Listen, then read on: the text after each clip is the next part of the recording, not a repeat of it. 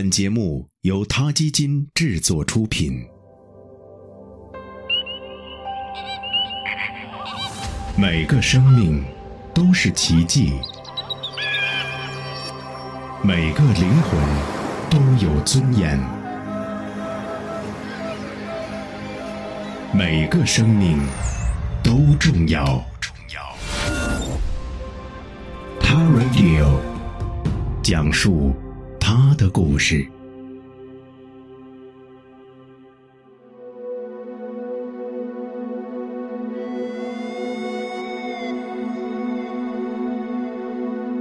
动物理解死亡吗？失去伴侣、家人、朋友的时候会悲痛吗？相信很多人都会说：“当然，动物是有情感的，当然会悲伤。”但如果是在十几年前，对这个问题，美国威廉与玛丽学院的动物认知与情感专家芭芭拉金会回答：不。当时，芭芭拉会使用“因为同伴死亡而改变行为”这样中性的学术语言来描述动物的悲痛，因为动物也可能只是对同伴不动了感到困惑，进而变得激动。按照传统的研究规范。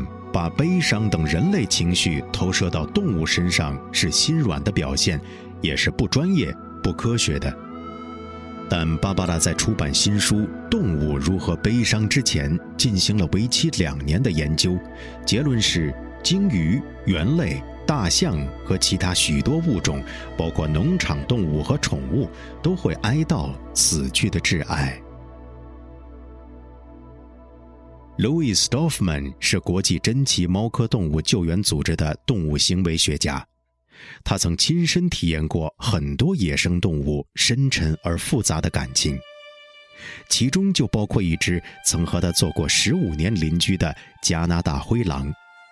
在玩伴德国牧羊犬去世后，这只母狼嗅了嗅，就坐下来发出了持久的哀嚎。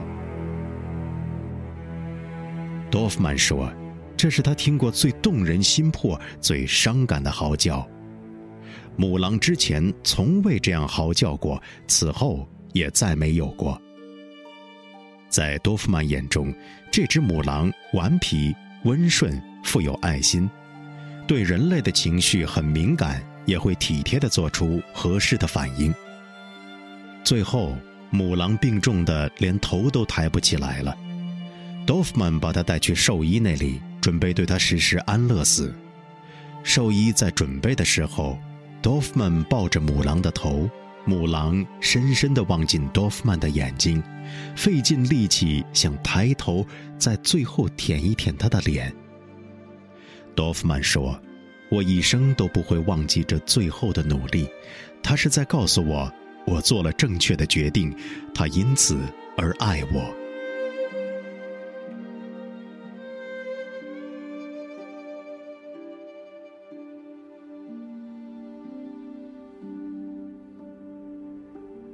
研究人员发现，对动物而言，在面对死亡时，悲痛和告别是一个非常有意义的过程，因为他们希望让同伴和自己在陪伴中离开这个世界，而不是孤零零的离去。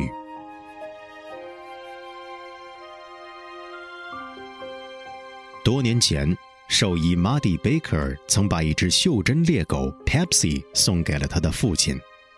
此后的多年间，老人和狗共同分享着食物、椅子和床。马蒂的父亲在八十岁时在地下室自杀了。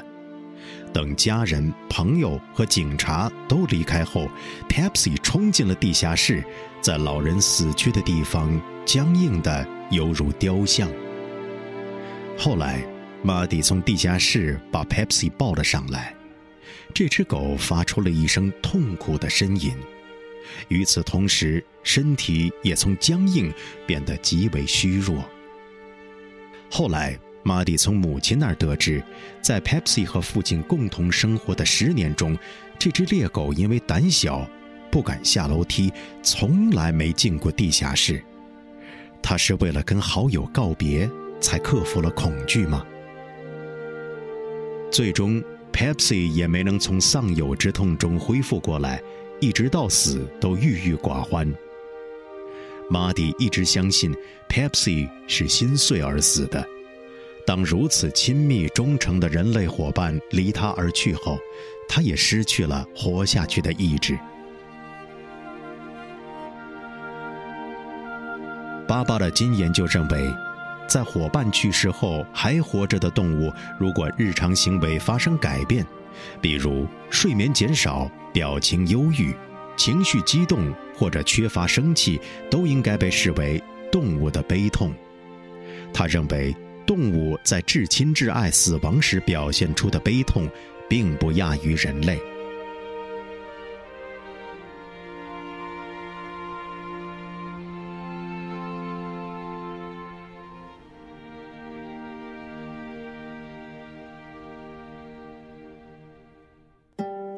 R Radio，中国大陆第一家动物保护公益电台，在这里我们讲述动物的喜怒哀乐，尊重生命，善待动物，它的世界因你而不同。